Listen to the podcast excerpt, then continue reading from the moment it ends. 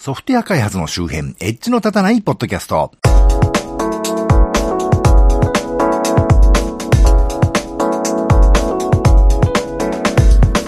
なんかここんとこまたやたら忙しくてですね、本業もいろいろあるんですけど、あの、当家の学生どもがいろいろ佳境で休日もいろいろありまして、全然あの、オリンピックとか見たかったんですけど、全然見らんないんですけどね。あの、なんでも日本の下町工場が結集して作ったボブスレーのソリが、検定だかなんだかでパスしなかったそうでね。あの、ロハで使ってくれるって言ってたクールランニングなジャマイカチームから、やっぱいらねえって言われちゃって、あの、日本の下町の技術が世界へとかね、オリンピックへってことで、なんか学校の教科書にまで載せてね、日本の総理大臣も絶賛したやつが全然ダメだったんだそうでね。まあ技術のものなんてのはね、やってダメだったってことは、まあよくあることで、それでも続けてよくしていくか、これで諦めるかっていうのはいろいろあるところですけど、ロハでもいいよ、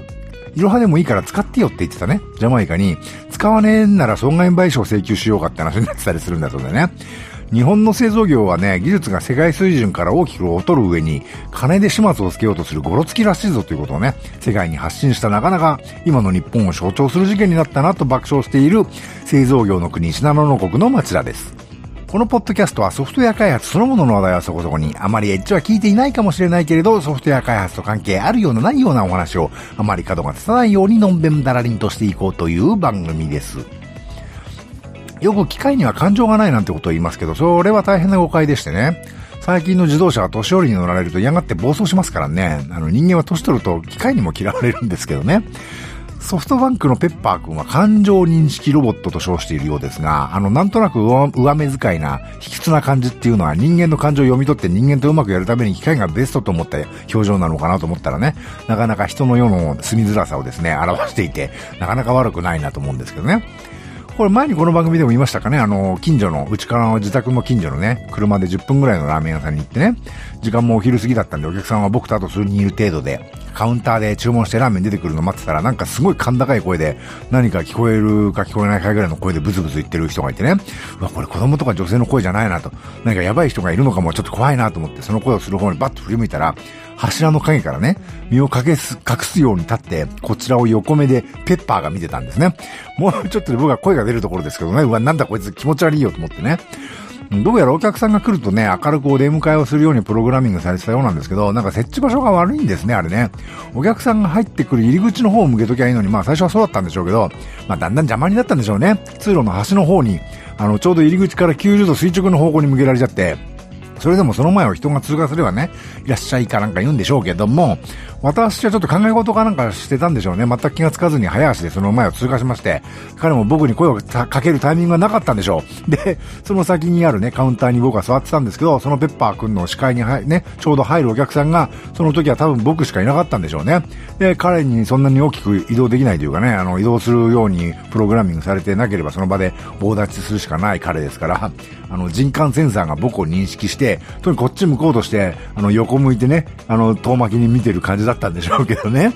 まあ、事情はどうあれ、僕は何か絵に描いたようなスカストーカーに遭遇したみたいなね、うおって感じだったんですけど、最近ペッパー君に親権問題というかね、親権、親の権利ですね。そういうのが勃発したというなんだか楽しげな問題が先日ありまして、えー、かつてソフトバンクでペッパー開発部隊で開発リーダーとね、あの、ソフトバンクのウェブサイトでも紹介されたことのあった、林要さんという方は、現在は、えー、ペッパーとは異なる新たなロボット開発会社を立ち上げた方がいましてね。最近そのグルーブ X という会社が80億円の資金調達を達成したと大々的にね、ニュースになってまして、まだ製品は何も発表してない会社なんで、創業以来5年間1円も売り上げてないということもね、公言されているようですけど、で、そのグルーブ X、なんだかイーロン・マスクによる民間宇宙開発会社のね、スペース X 社の近くになんか、いや、イーロン僕らの野心が君と同じでマシマシだよっていう看板をね、立てたとかいうニュースもありまして、マシマシっていうのはイーロン・マスクが日本に来日した時に食べたというね、ラーメン二郎のマシマシのことらしいんですけど、まあなんだか聞くところによると、ソフトバンクの会社の近くにもなんか買い板出したらしいと聞きましたけどね。それは今ググってもちょっと出てきませんでしたけど。まあそんなこんなで派手に色々ぶち上げたみたいわけですね、去年の暮れに。そしたらソフトバンクから報道各社に要請書が出まして、あの、林要氏をペッパーの開発リーダーとか、ペッパーの父親と表現するのはやめてほしいというね、なんだそりゃみたいなものだったようでしてね。しかもソフトバンクの自社サイトの IR のページで、自社の社員だった当時の林要氏のインタビューを今でも載せてるんですが、そこでね、ソフトバンク自身がペッパー開発リーダーって書いてたことをね、その要請書を出した後に指摘されてしまうという事態になりまして、慌てて当該文書を書き直したりしてね、あのー、これじゃまるで孫正義氏が何か感情的になられて、あいつに父親面させんなみたいなことをおっしゃられてね、ソフトバンクの皆さんが色々確認も間に合わず、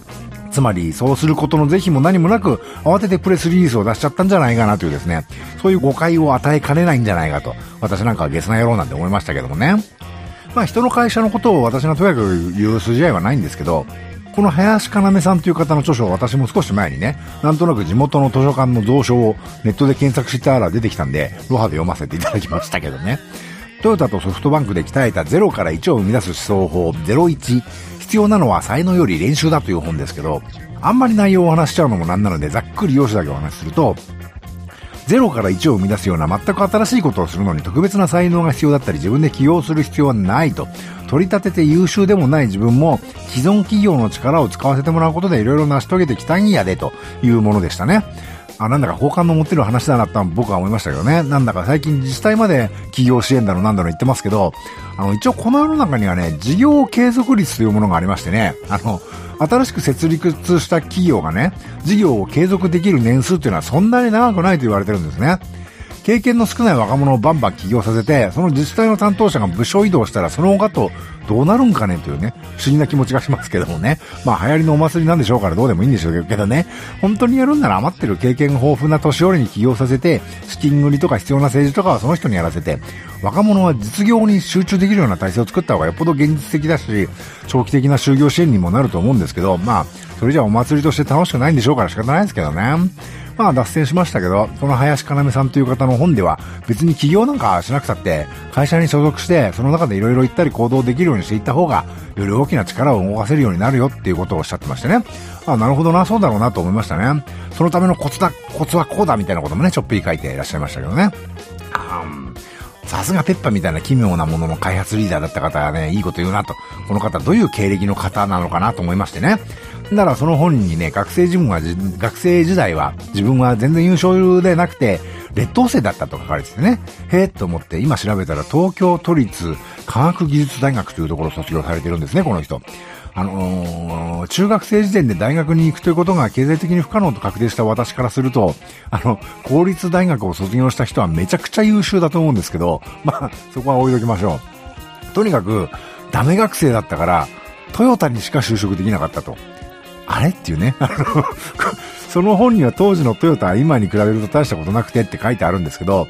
戦後日本の経済史でトヨタがダメだった時っていつなんだと。あの、終戦直後の超デフレの時もね、帝国銀行をはじめ、日本の有力銀行がこぞってトヨタを支援したっつうね、有名な話がありますけど、この人ものすごくお年寄りなのかなと思う。でも、ご出身大学は新しい学校みたいだけどな、というね、あの、思いましたけどね。で、その後トヨタの F1 チームに参加したり、レクサス LFA というね、超高級スポーツカーの開発に参加したりした後、そのトヨタでの名声を蹴ってソフトバンクに移籍して、ペッパーの開発に参加したと。で、さらに現在は自分たち独自のロボットを作るためにグルーブ X という会社を自ら起業したと。あれ？っていうね。あの、おっしゃってるのが、あの、優秀ではない自分でも起業なんかしなくたって、01はできるんだぜっていうね。ははーん。優秀な方はどうやら僕のような下々のものとは何か違う理解力で生きていらっしゃるらしいなと まあ思いましたけどね。まあ孫正義さんといい、林要さんといいね、そのぐらいすごい人でないと、イノベーションとか起こせないんでしょうけどね、と、桑原桑原と思ったのでした。ちなみにこのペッパーくんの真剣問題ですが、林要さんがソフトバンクへのね、改めて過去お世話になったという旨の謝辞を発表することで沈静化したようですけどね。過去に林要さんのインタビューを掲載して、実際にソフトバンクからこの件で、あの、表現の修正を求められたロボスタというウェブメディアが、比較的インサイダーとしてこの一連の騒動をまとめているものが、とても冷静かつ分かりやすくて面白かったですけどね。この番組のショーノートというかですね、あの、配信サイトというね、現在お聞きになっているスマートフォンの画面から多分、諸々関連リンクをたどれるようにしておきますけどね。まあ個人的には、ペッパーの父は開発元のフランスのアルデバランロボティクス社で、あの、孫正義さんはアルデバラン社のパパって感じじゃないかなと思うんですけどね。というわけで、この番組は Twitter アカウント及び Facebook ページと Google プラスページがありまして、この番組で取り上げるかもしれないネットで見かけた気になるニュースのクリップを流したりしています。もし気が向いたらフォローなどしていただけると、大体どんな話題をしようとしているのかななんてことが分かったりして、よりお楽しみいただけるかもしれません。またこの番組と同じ内容のものを YouTube にも上げてます。もしポッドキャストはあんまり聞く習慣ないんだよねという方はよろしければそちらもお試しください。YouTube でお聞きいただいている方はチャンネル登録をしていただけたり、面白いと思っていただけたら高評価のですね、グッドの手のボタンを、えー、押していただけると私としては嬉しい次第でございます。Twitter、Facebook ページ、Google プラスページと YouTube チャンネルはこの番組の配信サイトからリンクが貼ってありますのでご参照ください。できればスマートフォンのパッドキャスト機能やポッドキャストアプリに登録いただくと、更新があるごとに通知されたりダウンロードされたりできるようになりますので、おすすめですよ。もし気が向いたら iTunes に、えー、レビューを投稿していただけると、私としてはとても嬉しいです。というところで今回はここまで。ではまた。